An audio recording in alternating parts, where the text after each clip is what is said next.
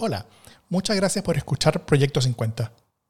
A continuación les dejamos uno de los ocho diálogos 50, que son conversaciones en las que profundizamos junto al Instituto Milenio Biodemos y a COES algunas de las temáticas que tocamos en Proyecto 50 y que creemos que son un necesario complemento a esta conversación. Originalmente las publicamos en el canal de Democracia en LSD, pero ahora las republicamos por acá. Esperamos les gusten. Hola, ¿qué tal? Mi nombre es Davor Mimisa. Este es el tercer Diálogo 50, uno de los programas complementarios del Proyecto 50 que hacemos en Democracia en LSD junto con el Instituto Milenio Biodemos, el Centro de Estudios de Conflicto y Cohesión Social, COES, y la Radio Universidad de Chile y Factor Crítico. En estos programas intentaremos explorar un poco más las materias que estamos eh, tratando y que eludimos en Proyecto 50 para tener mejores reflexiones en torno a los 50 años del golpe y también eh, para intencionar algunas de las discusiones que creemos que son claves eh, en este contexto. Hoy vamos a conversar sobre democracia y sobre su perspectiva más cultural y social, eh, en torno a, los vínculos sociales, a la convivencia social y el diálogo en diversidad. intentando entender tal vez algo mejor cómo la convivencia nacional llegó en 1973 al nivel que escuchamos cada día en Proyecto 50 y tratar de hacer paralelos o comparaciones con respecto a dónde estamos hoy en Chile y tratar de encontrar tal vez algunas luces sobre cómo recomponer vínculos, fortalecer relaciones sociales diversidad eh, y, democracia y sobre todo pensando en el Chile de hoy. Eh, es decir, ir al pasado para encontrar algunas lecciones y claves que nos ayudan en el presente con los problemas actuales que tenemos. Eh, y para esto nos acompañan dos grandes académicos. Paula Luengo Canacri es académica de la Escuela de Psicología de la Universidad Católica, investigadora asociada de COES y directora del programa Pro Cívico, para la promoción de comportamientos prosociales, participación ciudadana y cohesión social en el contexto escolar. Y es doctorada de la Universidad Sapienza de Roma, Italia. Muy bienvenida, Paula. Muchas gracias, Raúl. Muchas gracias por la invitación. Eh, y también tenemos a Rodrigo Mardones Zúñiga, que es profesor titular del Instituto de Ciencia Política de la Católica e investigador asociado del Instituto Milenio para la Investigación en Violencia y Democracia, Biodemos. Eh, él es doctor en Ciencia Política en la Universidad de Nueva York. Muy bienvenido, Rodrigo. Gracias, Davor. Muy contento de estar acá y al mismo tiempo felicitarte a ti y al equipo por el programa que están haciendo, que la verdad es que ha sido un agrado escucharlo, muy informativo y también muy emotivo, me resulta cada uno de sus episodios. Muchas felicitaciones. Y bueno, muchas gracias. Eh, hay, un, gran equipo, por supuesto, que está, colaborando con nosotros y Biodemos y COE están también involucrados, así que estamos muy felices de, de, eh, todos ellos y de lo que está saliendo, así que bien orgullosos también. Bueno, un, honor tenerlos ambos, por supuesto.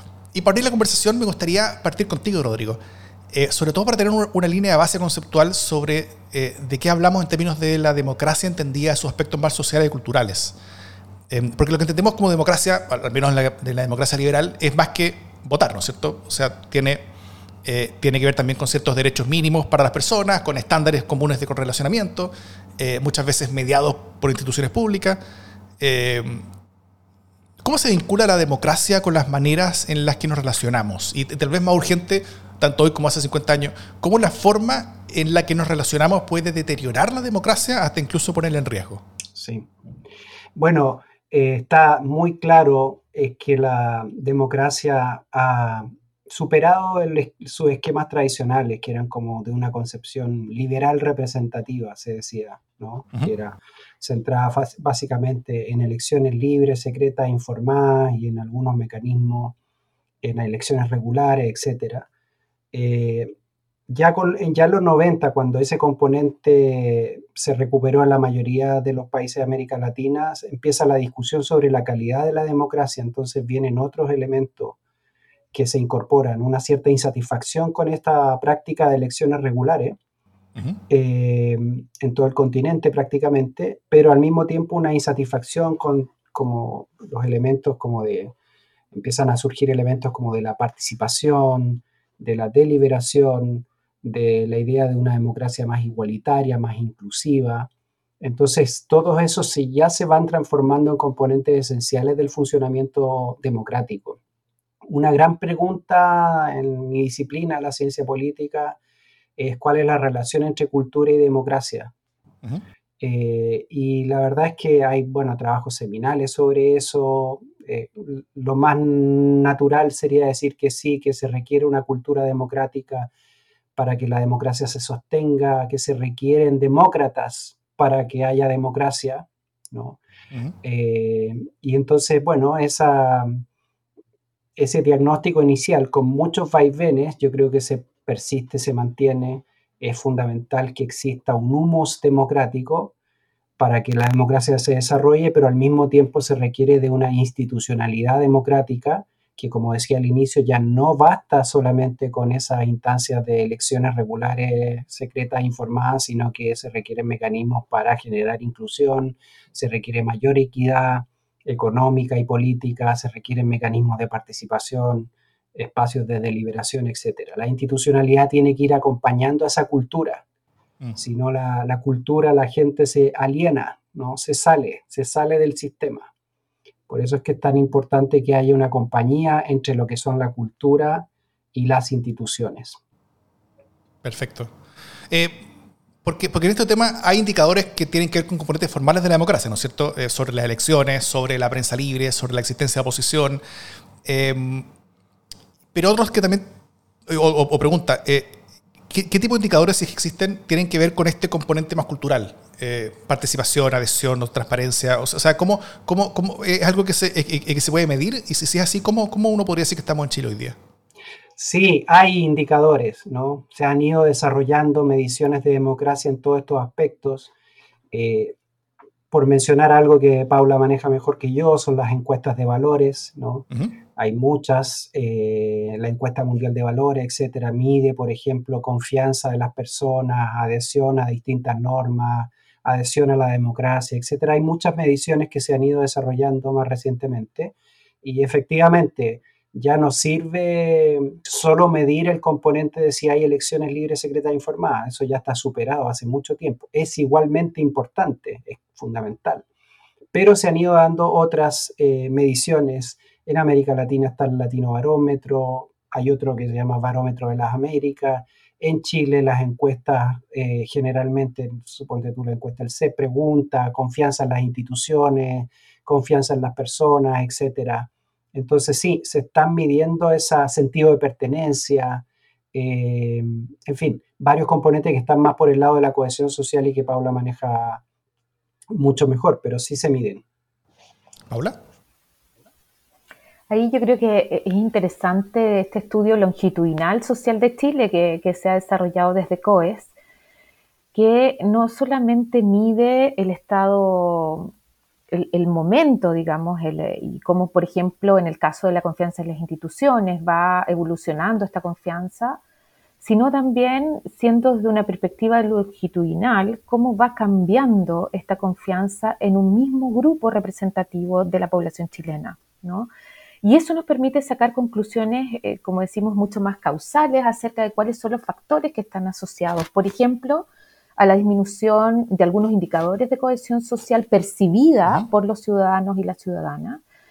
Y también, por ejemplo, en el caso de la confianza en las instituciones, ¿no? Permite establecer, ¿no? Cuáles son eh, los motivos por los cuales, por ejemplo, algunos fenómenos van en disminución, en creciente disminución respecto de la confianza misma en la democracia como sistema político, o, por ejemplo, en indicadores mismos de cohesión social, que también es, un indicador importante de la salud de la democracia, por decirlo así. ¿no? Perfecto. Eh, bueno, Paula, tú, también has investigado sobre el concepto de la ciudadanía para la diversidad, ¿no es cierto? Eh, las relaciones entre la participación cívica y la cohesión social. sí. Desde tu trabajo, ¿cómo podríamos entender en un nivel más micro este, este, este, este, vínculo entre las formas en las que nos relacionamos y las maneras en las que vamos construyendo democracia?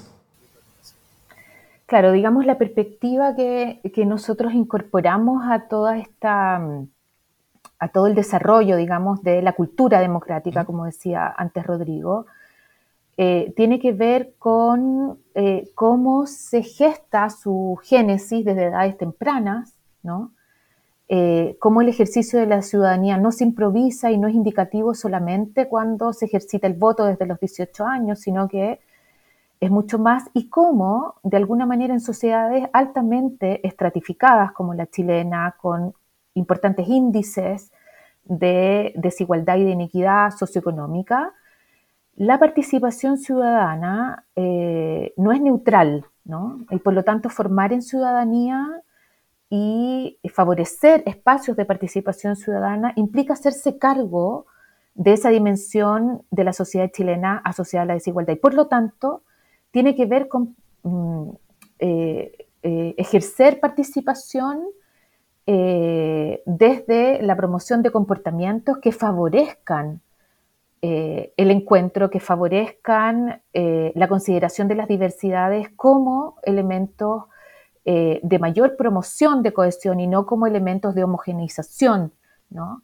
Por lo tanto, eh, el encuentro entre polaridades distintas, entre visiones distintas, entre ideologías distintas, entre enfoques distintos, es fundamental en una sociedad tan estratificada eh, como la chilena. Mm, perfecto. Bueno, ahora con, una idea general de los conceptos para esta conversación, podemos utilizarlos y tal vez podemos tratar de buscar algunas pistas en los contenidos que hemos estado viendo en Proyecto 50, ¿no es cierto? Porque parte de lo que hacemos todos los días es hacer una lectura de los diarios, como si fuéramos un noticiario radial de esos tiempos. Eh, leyendo Mercurio, súper interesante. Eh, leyendo el Mercurio y el siglo, así como, como, como bien, eh, como, un, pimponeo entre los dos diarios. Y, y leemos, por un lado, noticias que son la misma noticia según, las, los dos, como según estas dos miradas distintas. Mm. que, que, de hecho en, parte lo hacemos con, con, estos dos miradas y estos dos diarios para facilitar la observación y el contraste eh, de esta fractura, ¿no es cierto? Que, que, que, eh, es más que política y, y, que era más que solo de los políticos, sino que era una, una fractura social eh, que, puede, que se puede percibir tal vez en el lenguaje donde cada bando hablaba sobre el otro. para el siglo eran los fascistas, mm. para el Mercurio eran los marxistas, permanentemente con, con, ese lenguaje hablando. Eh, y, la experiencia también de leer el mismo hecho retratado por cada diario, ¿no es cierto? El, mismo día, incluso vendiéndose en el mismo kiosco, pero, pero mostrando realidades completamente distintas o, marcos de, de, de, entender la realidad completamente distintos eh, entre uno y el otro. Em, como que marcando este, este, esta separación que había entre las realidades tan diferentes entre sí, ¿ah? como algo que vemos tal vez hoy día eh, en parte como, como, como en torno a los a las como burbuja informativa en redes sociales, algo así, eh, eh, pero ya era como, como mucho más macro, eh, involucrando muchas más personas. Prácticamente no hay intersección en, la interpretación de los hechos, de la realidad y el lenguaje usado para caracterizar al otro, caracterizarse a sí mismo.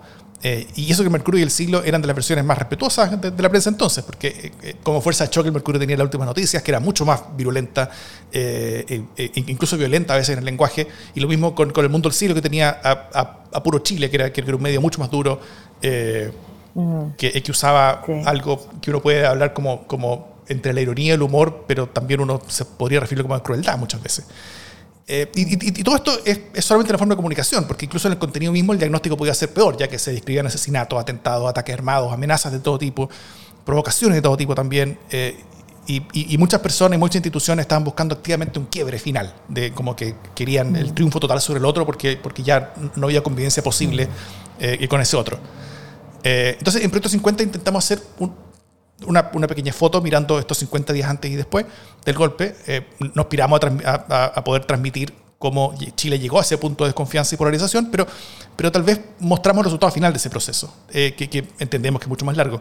Pero, Rodrigo, a, partir del estado en el que se encontraban las relaciones sociales en ese momento, ¿qué podemos decir del estado en el que estaba la democracia los días antes del golpe? Sí. En esta, desde esta visión más, más holística y cultural de, comprensión.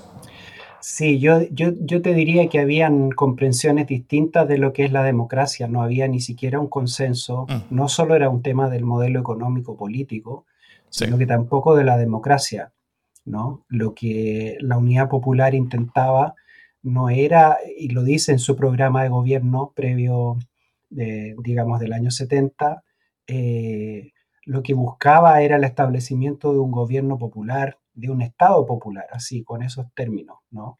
Y eso implicaba, por ejemplo, eh, un gobierno integrado por los grupos, por los partidos revolucionarios, así ese, era el lenguaje también, un gobierno revolucionario que tenía, que tenía un programa económico que incluía todos estos elementos, el sector, eh, digamos, mixto, el sector estatal, etcétera, el sector privado acotado, en fin, un proceso de reforma agraria, pero también en lo político había un proyecto, un proyecto que era el de, digamos así, de una democracia popular, que no era exactamente la democracia liberal representativa o democracia burguesa, como se decía.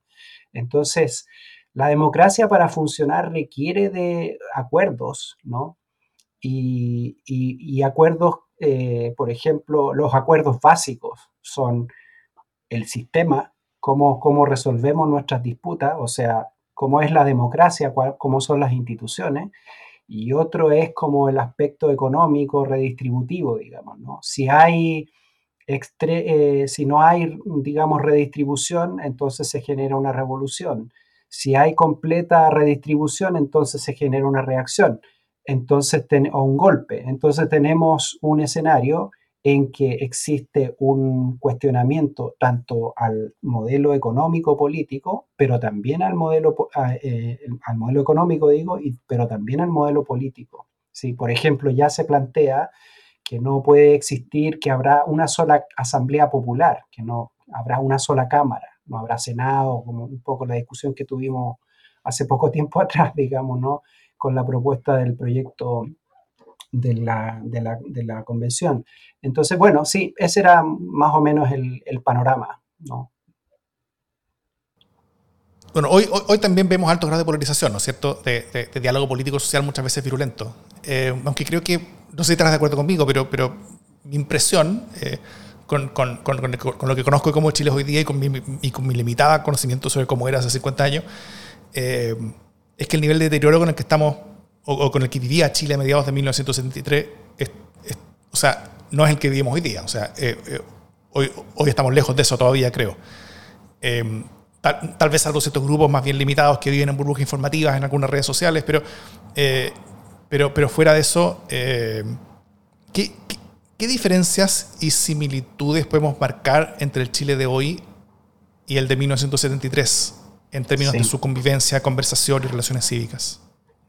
Mira, yo, yo justamente a partir de, de, la escucha de Proyecto 50, que ha sido verdaderamente un aporte, creo, eh, el, digamos, el lenguaje, las preocupaciones. En los primeros episodios se hablaba de guerra civil, o sea, todo, todo el tema era la guerra, cómo evitamos la guerra, el cardenal en el medio, generando diálogo entre el presidente y Elwin, ¿no? Y eran, era una cuestión como casi real, o sea, se palpaba, ¿no? No creo que en este momento nadie hable de guerra, ¿no?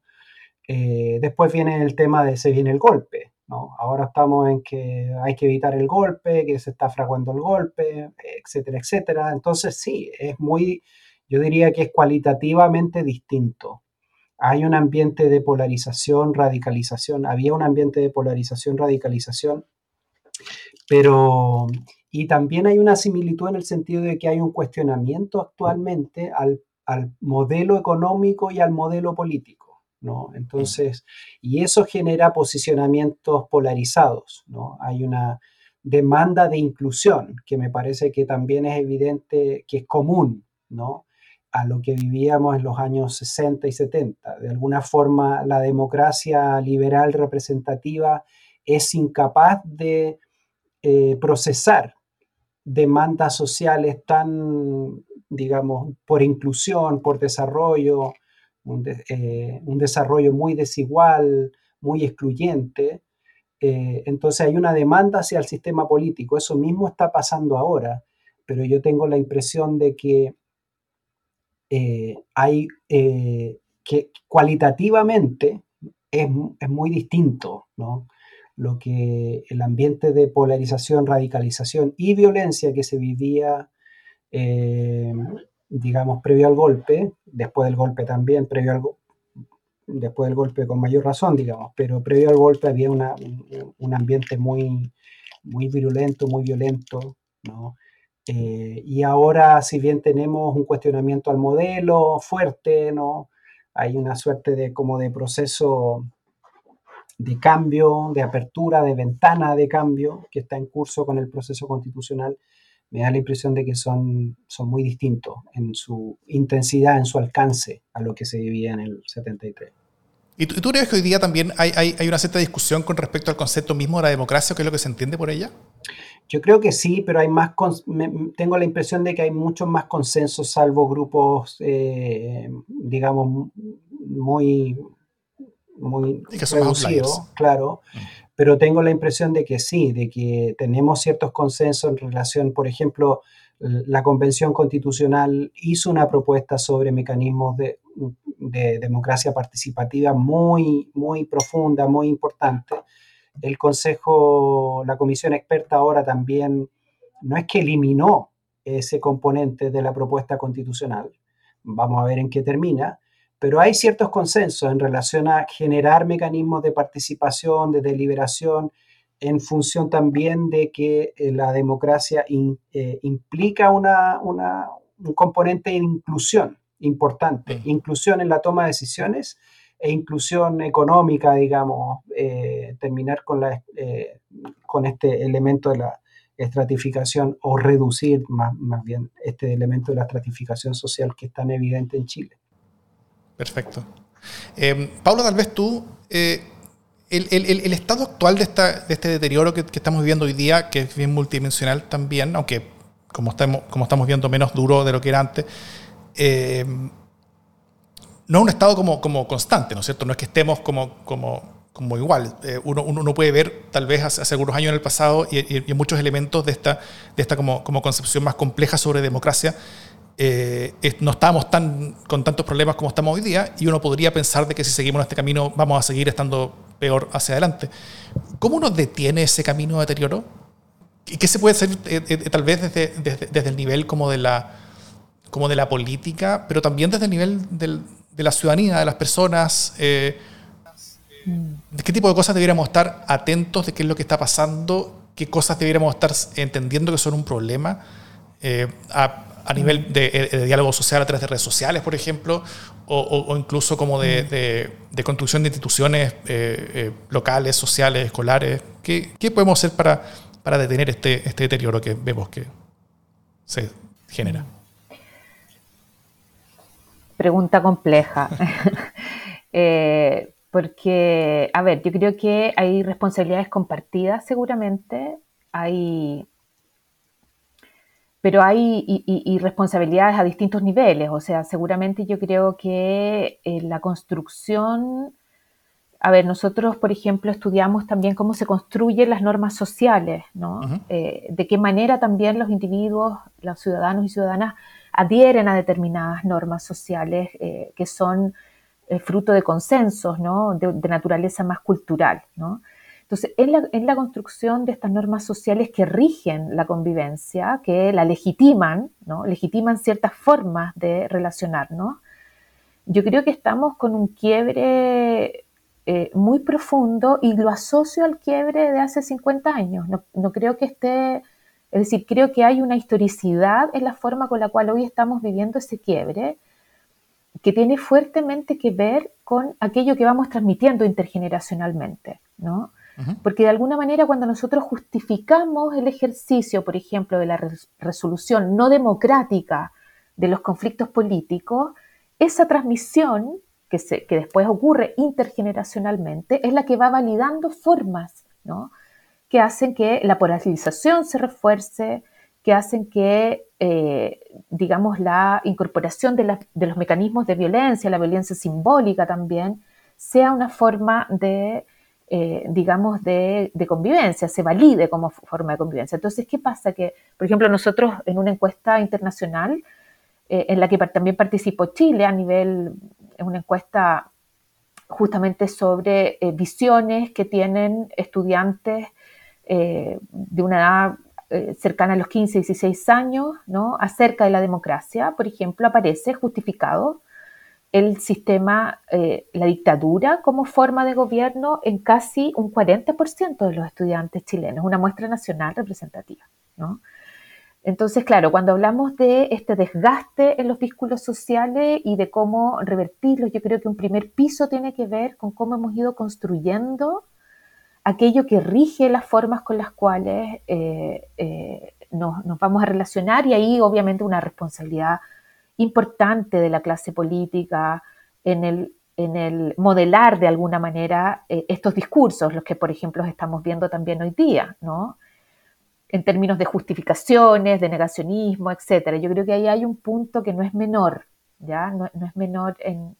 Y después, bueno, creo que sí pensamos también, porque ¿qué pasa? Que también, digamos, nosotros creo que si miramos a lo que ocurrió hace 50 años, tenemos que reconocer que, eh, digamos, el, impacto social ¿no? Eh, y transgeneracional eh, sigue vigente y por eso, de alguna manera, lo que también estudiamos de la polarización afectiva entra en juego, ¿no? Es decir, acá ocurrió algo, le ocurrió algo a las personas, por lo cual se ubican en cierta lectura también en su memoria y en la memoria colectiva, que es lo que de alguna manera puede acentuar en este, en este presente en Chile eh, ese desgaste de los vínculos, de las relaciones, eh, no solamente a un nivel ideológico, sino también afectivo.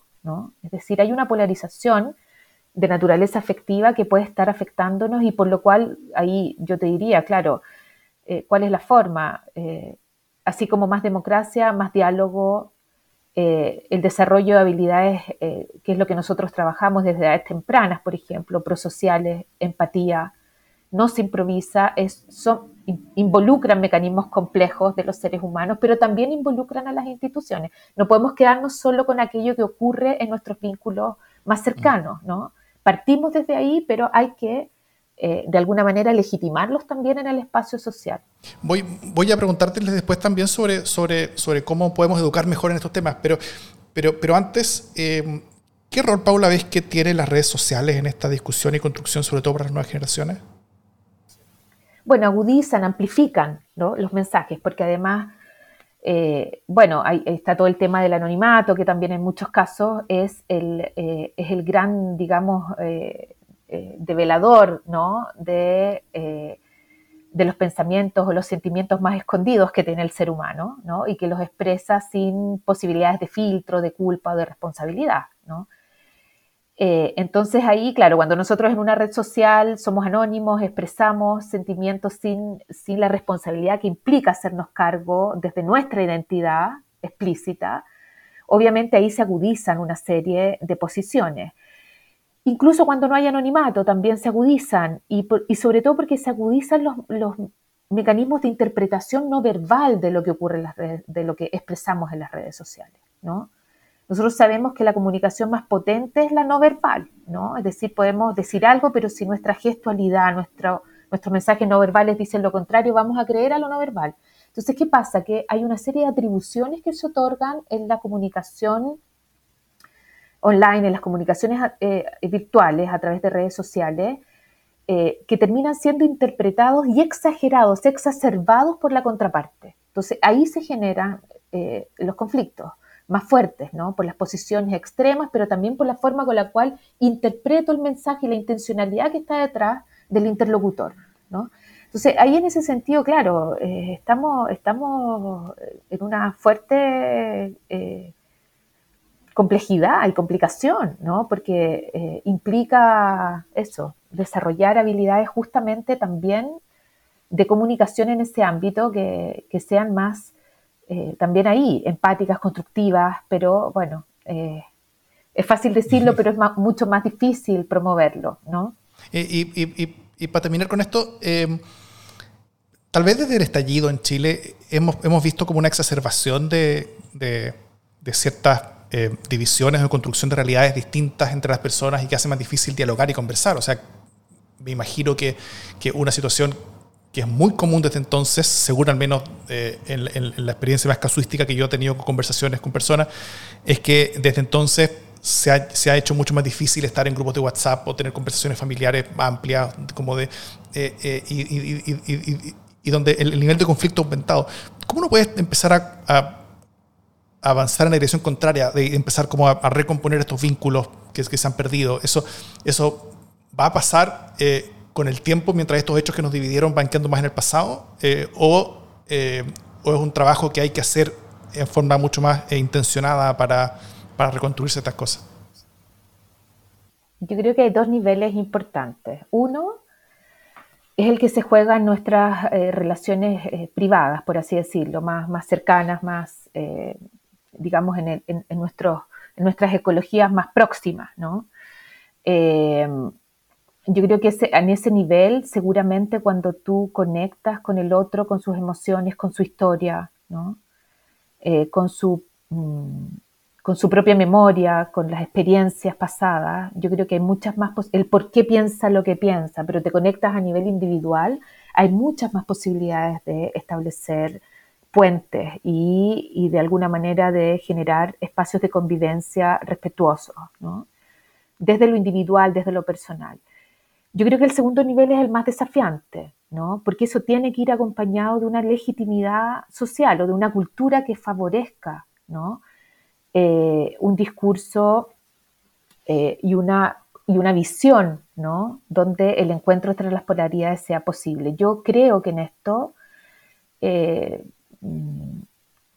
digamos, el, llegar a consensos en aquello que es mínimo, que es indispensable para la convivencia, como por ejemplo eh, el reconocimiento, es tremendamente, eh, el reconocimiento, digamos, de, me, refiero sobre todo a lo que tiene que ver con la materia de la violación a los derechos humanos, es fundamental de todas las fuerzas políticas. Si esto no está, estamos dando un mensaje esquizofrénico a la sociedad y también a, las futuras generaciones. ¿no? Estamos activando mecanismos que llamamos de, eh, nosotros les llamamos mecanismos de desenganche moral, ¿no? que son mecanismos los que justifican ¿no?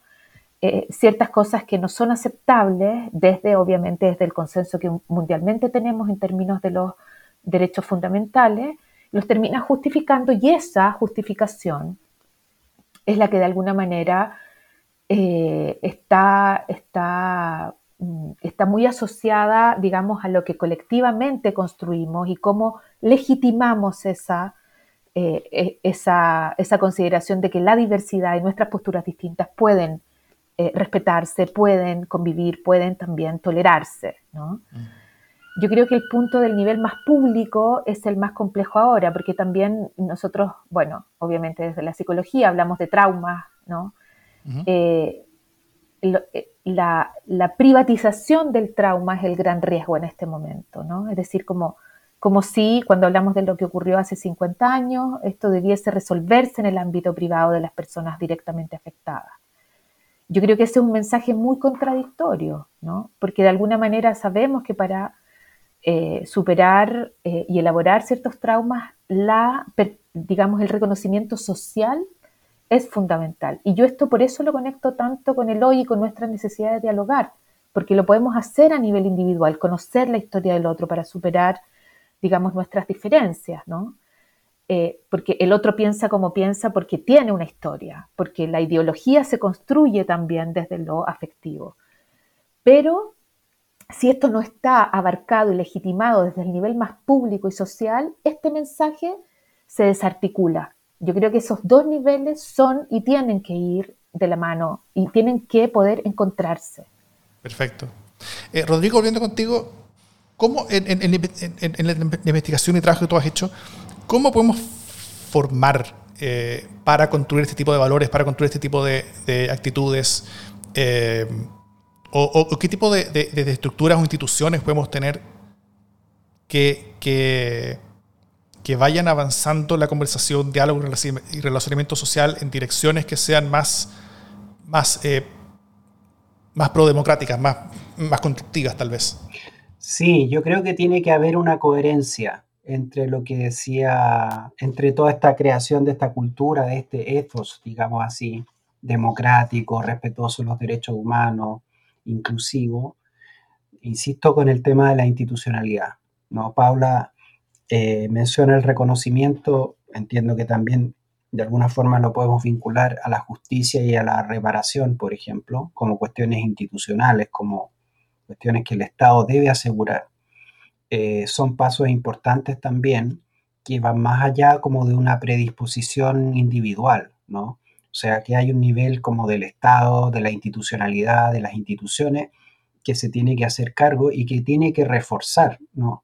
Eh, toda esta formación de esta cultura democrática. O sea, hay muchas cosas que uno puede hacer a nivel escolar, pero si esas no son coherentes, son contradictorias con la realidad que los estudiantes viven todos los días, eh, fuera, digamos, eh, donde se violan sistemáticamente los eh, digamos, las libertades civiles, la movilización, hay un escenario de violencia delictual, qué sé yo, o de otro tipo, donde hay una violencia estructural, donde hay niveles de exclusión, de, ¿no? Entonces el Estado de alguna forma tiene el deber de generar condiciones, ¿no?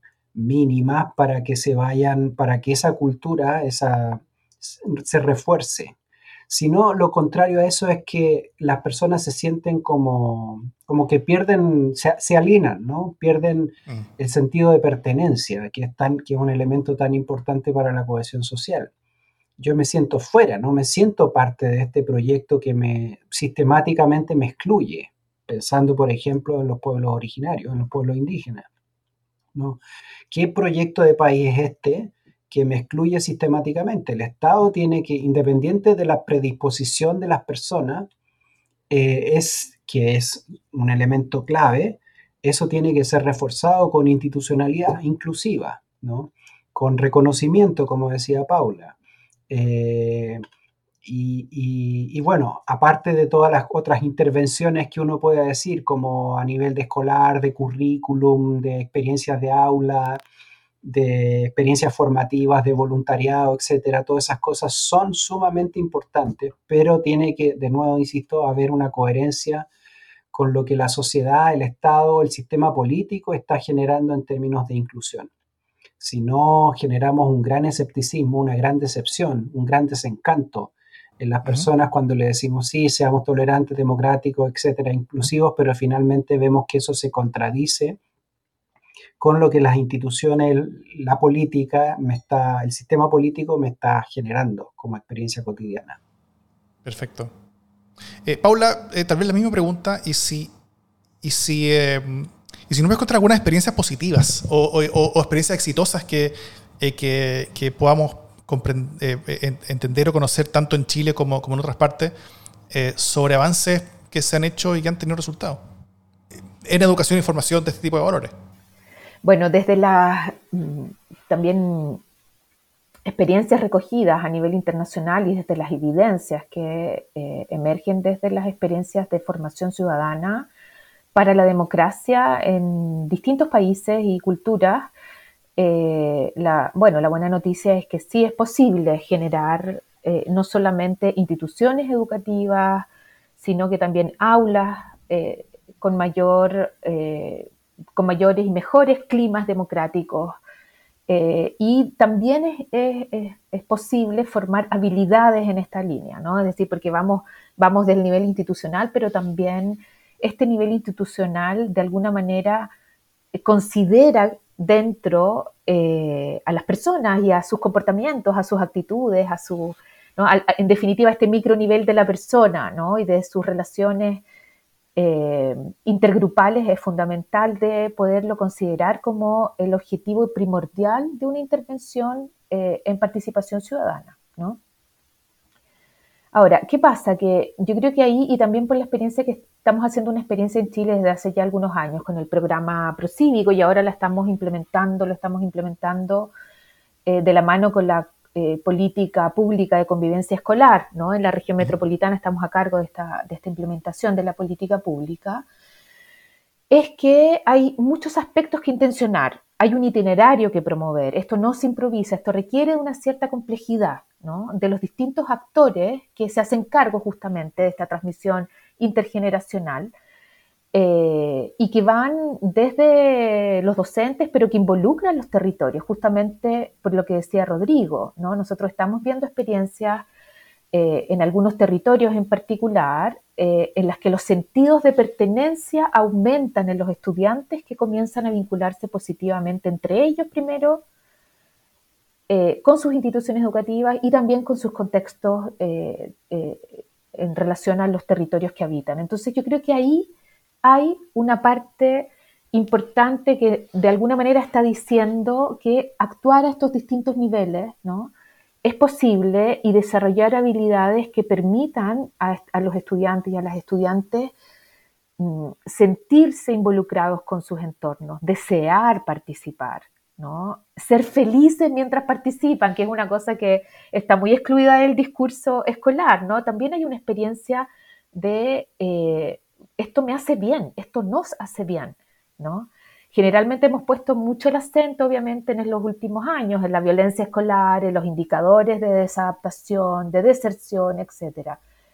Pero eh, miremos también las posibilidades que hay y que efectivamente estamos viendo en este proyecto ya con siete años de investigación y de intervención en los contextos escolares, que las comunidades mejoran, las personas se sienten mejor, los estudiantes también se involucran de una manera eh, eh, mucho más sistemática y esto les hace bien, les hace bien individualmente, pero también produce un bienestar social colectivo. Mm. Mm. Tal vez para, para terminar y, volviendo un segundo al, al, a, los, a lo que pasaba hace 50 años, eh, una de las razones por las cuales quisimos hacer Proyecto 50 es para intentar eh, desafiar esta idea como de la inevitabilidad del golpe, ¿no es cierto? De que, de que el golpe era una cosa que, eh, que era como una especie como de destino trágico, que era, que era obligatorio y que, y que, y que íbamos todos para allá y que no había nada que, que, pudiera evitarlo. y, que era una consecuencia tal vez como, del, como, de, la, como de la ampliación de la democracia, que, que, que comenzó a ser democracia de masa en los años 50 y rápidamente se, transformó en, en, en, en, una cosa de, de, una competencia bastante difícil. Em, pero en la conversación de ahora yo creo que podemos tener herramientas para decir que las personas tienen agencia, ¿no es cierto? O sea, que, que la democracia no se deteriora porque en ese caso, hace 50 años, eh, eh, Elwin con Allende no lograron llegar a acuerdo, sino que, sino que se, se, se, deteriora por una, por una serie de microacciones donde, donde las personas tenían agencia y donde todas las personas tenían poder para, eh, al menos en sus, en sus ciclos de influencia, y de esa manera, en la suma de todos, poder, poder marcar ciertas, diferencias y ciertas direcciones en torno al deterioro o a la mejora o a la recomposición. y, por, por, lo mismo, el, el deterioro final de la democracia chilena no, fue inevitable. Y eso tal vez es una, es una, eh, o que podría ser una señal también para los tiempos que vivimos hoy día, ¿no es cierto? O sea, tenemos agencia de los ciudadanos, ¿no? Para, quien quiera, Rodrigo. Sí, yo suscribo plenamente esa tesis, ¿ah? de que, porque eh, digamos que en las explicaciones disciplinarias de, digamos, de los quiebres democráticos está justamente esa idea de que esto es una cosa estructural, que, íbamos directo al precipicio y como una especie de bola de nieve que nadie la puede parar y que uno sabe en qué termina, de, antemano, digamos, ¿no? Pero justamente hay, hay ideas alternativas también a eso, que, es, eh, que están centradas precisamente en la agencia. Ahora, la agencia ocurre en un contexto, un contexto que puede estructurar o generar incentivos que te llevan a una situación, digamos así, como de dilema del prisionero donde em, se llega a, un, a una, una, situación que no es la óptima. La óptima en el caso de, los años eh, de hace 50 años habría sido lograr un acuerdo para preservar la democracia e implementar un programa de reformas, digamos, ¿no? Eh, esa habría sido eh, la mejor solución. ¿Y en qué quedamos? Terminamos en un quiebre democrático y no en el status quo del, modelo económico, sino que en la implementación en el mediano plazo de un modelo neoliberal a ultranza, digamos, ¿no? O sea, el, peor de los escenarios a mi, a mi modo de ver. Pero sí, cuando eh, también la, digamos, las ciencias sociales nos muestran que ese dilema del prisionero se puede resolver, se puede salir de esa situación cuando se dan cuando se dan, digamos, situaciones iteradas, ¿no? El, dilema del prisionero repetido varias veces se resuelve porque se van generando mecanismos de confianza. Cuando uno interactúa con el otro muchas veces o en repetidos episodios, se van generando formas de confianza entre los actores políticos, etcétera, cuando tú te sientas en una mesa de negociación, por ejemplo, en el mismo Congreso, o en otros lugares. La relación personal entre la gente también juega un rol importante, que, de alguna forma modera, reduce como eh, lo, inevitable del conflicto. Eh, justamente las, eh, mesas de diálogo, por ejemplo, en muchos casos van en esa línea. Las interacciones de las personas, las relaciones personales, eh, hacen ver al otro de una manera distinta y se van generando posibilidades de encuentro y de acuerdo, que es lo más importante. Entonces, hay formas de salir de, la bola de nieve, que es a través de la agencia, y si estamos en una situación en que, sí, aún contando con agencia, tenemos los incentivos puestos, todo nos lleva como al enfrentamiento, que sería como la idea del dilema del prisionero, podemos salir de eso cuando vamos generando instancias repetidas, ¿no? iteradas mm. de conversación, de búsqueda de acuerdo, de mesas. Si, si no resulta la mesa, bueno, volver a empezar, volver a dialogar. Y a eso me parece que va un poco la idea de, de, digamos, de, las, de que la solución al golpe, digamos, habría sido distinta, que no era inevitable un golpe violento, sino que realmente la solución habría sido otra mesa, ¿no? otro diálogo, eh, antes de llegar a ese resultado tan, tan deplorable. Una solución política y no una solución violenta. ¿Cómo lo estuvo, Paula, en términos de la, de, la, agencia que tenemos como ciudadanos en estas cosas que, que muchas veces parecen tanto más grandes y en las que podemos tener poca o, la que muchas veces sentimos que, que, no tenemos eh, eh, poder de influencia. Mm. A ver, yo creo que la agencia es necesaria, pero no suficiente. ¿Mm? Eh, porque de alguna manera, obviamente, también la agencia tiene sus. También, también está limitada ¿no? por ciertas situaciones estructurales. ¿Cuáles son los márgenes de esa agencia? Yo creo que es lo interesante y sobre todo cuál es la dirección de esa agencia. ¿no? Eh, porque yo creo que en, países como el nuestro, insisto sobre esto, ¿no? atravesados por eh, eh, inequidades más estructurales, creo que la intencionalidad de la agencia tiene que ir justamente en la dirección de la cohesión social. Entonces, y obviamente de, la vida democrática. Entonces, de alguna manera, yo creo, por ejemplo, y pienso Pienso también, en, por ejemplo, en los programas educativos que hacemos de participación ciudadana.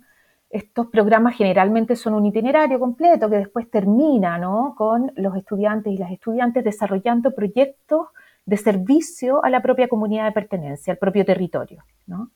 Entonces uno diría, y bueno, sus capacidades ahí de agencia se actúan, se prueban, los cambios deseados pueden actuarse, eh, pero obviamente intencionados a eh, eh, producir un contexto con mayor armonización social, donde todos tengan la posibilidad de ser partícipes y no solamente algunos, no se reproduzcan, por ejemplo, eh, dinámicas asistencialistas, ¿no? donde se produzca más simetría. ¿no? Entonces yo creo que esa, esa agencia por sí sola no es suficiente, tiene que ir acompañada de un fuerte sentido de igualdad, de un fuerte sentido de cohesión, y lo digo también por una experiencia que hice no hace mucho. Me tocó moderar un, y lo pongo como ejemplo, no sé si, si puede ser útil, pero me tocó moderar un panel con eh, candidatos a, constituyentes de posiciones muy distintas, ¿no? Y, en particular dos extremadamente polarizados, ¿no?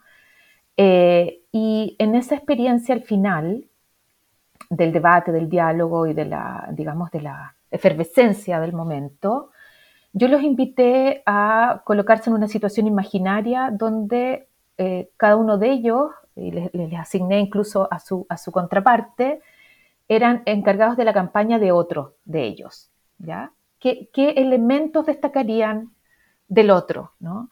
Y la verdad es que fue asombroso no solamente lo que decían, ¿no? porque eh, en, pocas instancias tenemos posibilidades de ver a un, a un digamos, actor político, eh, mirando a un contrincante de otra manera, estableciendo un puente de diálogo con su propia historia, ¿no?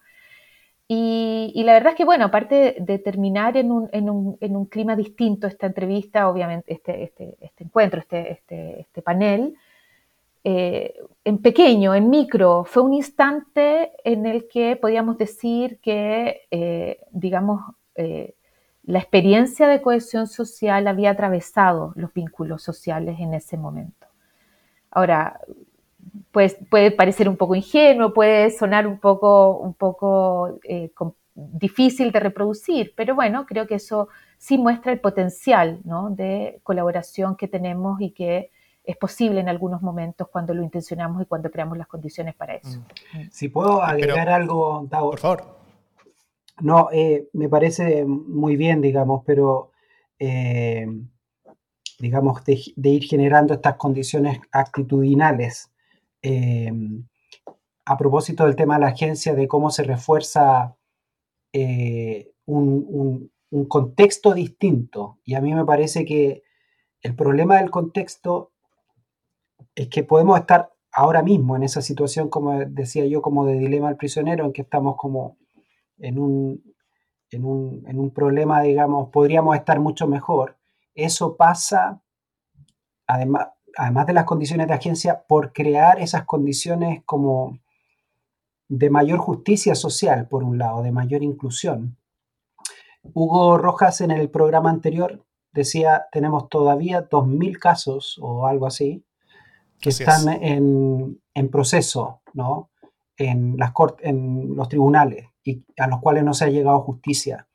Entonces son esos pasos, eh, como el, el, cierre del tema de la justicia transicional, la memoria, el reconocimiento, la justicia social, la mayor inclusión, son elementos de contexto que permiten salirnos de este dilema del prisionero, digamos, de este, de este final, de este como entrabamiento que no nos deja lograr o pasar a una situación mejor como sociedad.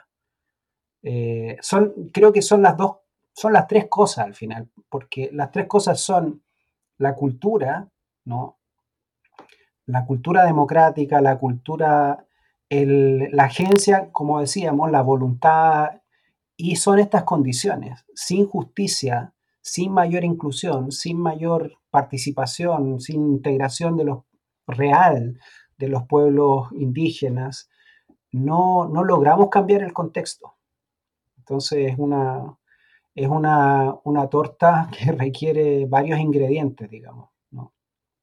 Ah, perdón, no, yo quiero, quiero reforzar esa idea, estoy totalmente de acuerdo con Rodrigo, porque de hecho, también por eso decía antes, o sea, hay, hay niveles que eh, si no van de la mano, al final terminamos reproduciendo, eh, digamos, eh, las contradicciones que están a la base de nuestra convivencia, ¿no? Porque si este nivel más micro, actitudinal, agencia individual, agencia de los ciudadanos, no se transforma, porque intermedio podríamos decir, bueno, está la agencia y la, y la, la eficacia colectiva, digamos, la eficacia de los grupos que, eh, que ejercen un, una forma de participación y una forma de presión también frente a determinadas injusticias sociales, ¿no? Pero no es suficiente. Yo creo que hay un rol preponderante, porque estos son todos mecanismos que podríamos decir van desde abajo, ¿no? Eh, son bottom-up, ¿no? Pero necesitamos también que, va, que eh, la coherencia con los mecanismos top-down, ¿no? Y eso tiene que ver con la posición eh, de las instituciones eh, y de las instituciones que representan a nuestra democracia hoy. Yo creo que el gran riesgo de esta preparación a los 50 años tiene que ver con eso, con quebrar esa línea de confianza eh, y esa línea de coherencia entre aquello que estamos pidiéndole a los ciudadanos y a las ciudadanas individualmente y en su grupo sociales en sus territorios con aquello que colectivamente estamos transmitiendo y retransmitiendo al no reconocer determinadas eh, situaciones como efectivamente indeseables y como no posibles más ¿no? Eh, para nuestra vida social. Perfecto. ¿Alguno tiene comentarios finales que quiera o que crea positivo sumar a la conversación? No, yo, yo simplemente decir que me parece que que, a ver, que el, peor escenario es como el de la tentación, ¿no? Y, ya lo vimos un poco en el proceso anterior. Y la tentación es como un poco el avanzar sin transar de hace 50 años. Eh, y el de creer que podemos hacer un país como un proyecto particular, ¿no? Eh, esto requiere acuerdos. Si queremos generar estos cambios y ahora digo que es como de la tentación, porque la tentación, cayó en la tentación, me parece, el proceso anterior. Sí. Eh, y ahora eh, la derecha, por su parte, tiene, toda tiene el sartén por la mano, digamos, y, puede responder de la misma forma con, el, con la respuesta de la tentación. Y yo quisiera como que efectivamente se pensara en esa instancia como un elemento de, como una posibilidad de acuerdo, de acuerdo sobre el pacto político, que es fundamental y que incluye también elementos del pacto económico y social.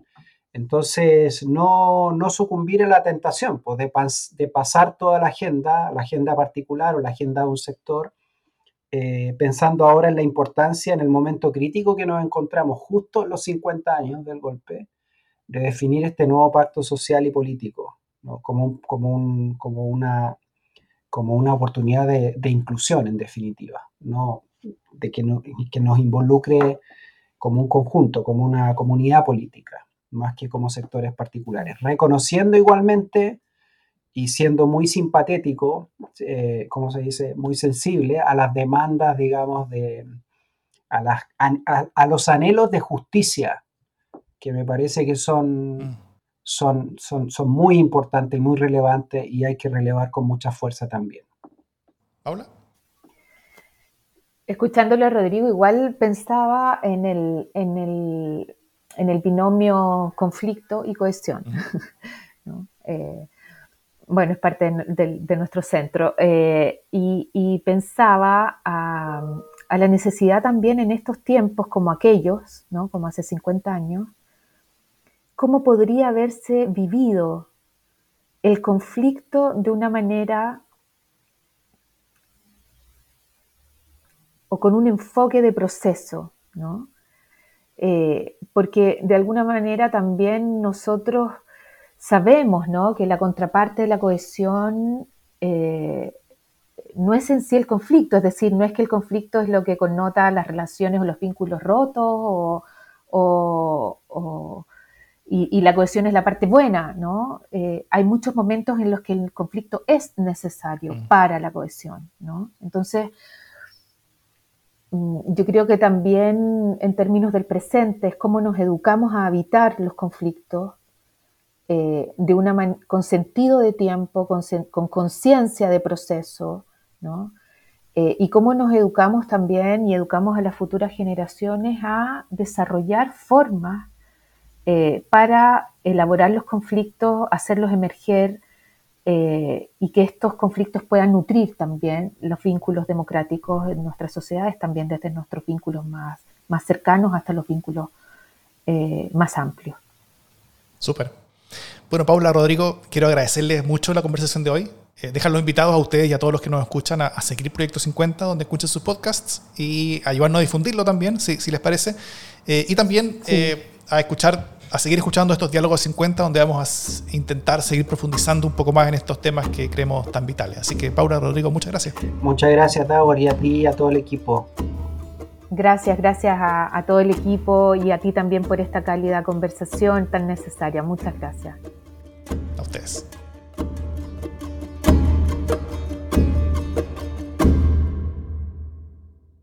Proyecto 50 es una iniciativa de democracia en LSD, Radio Universidad de Chile, Instituto Milenio Biodemos, COES y Factor Crítico.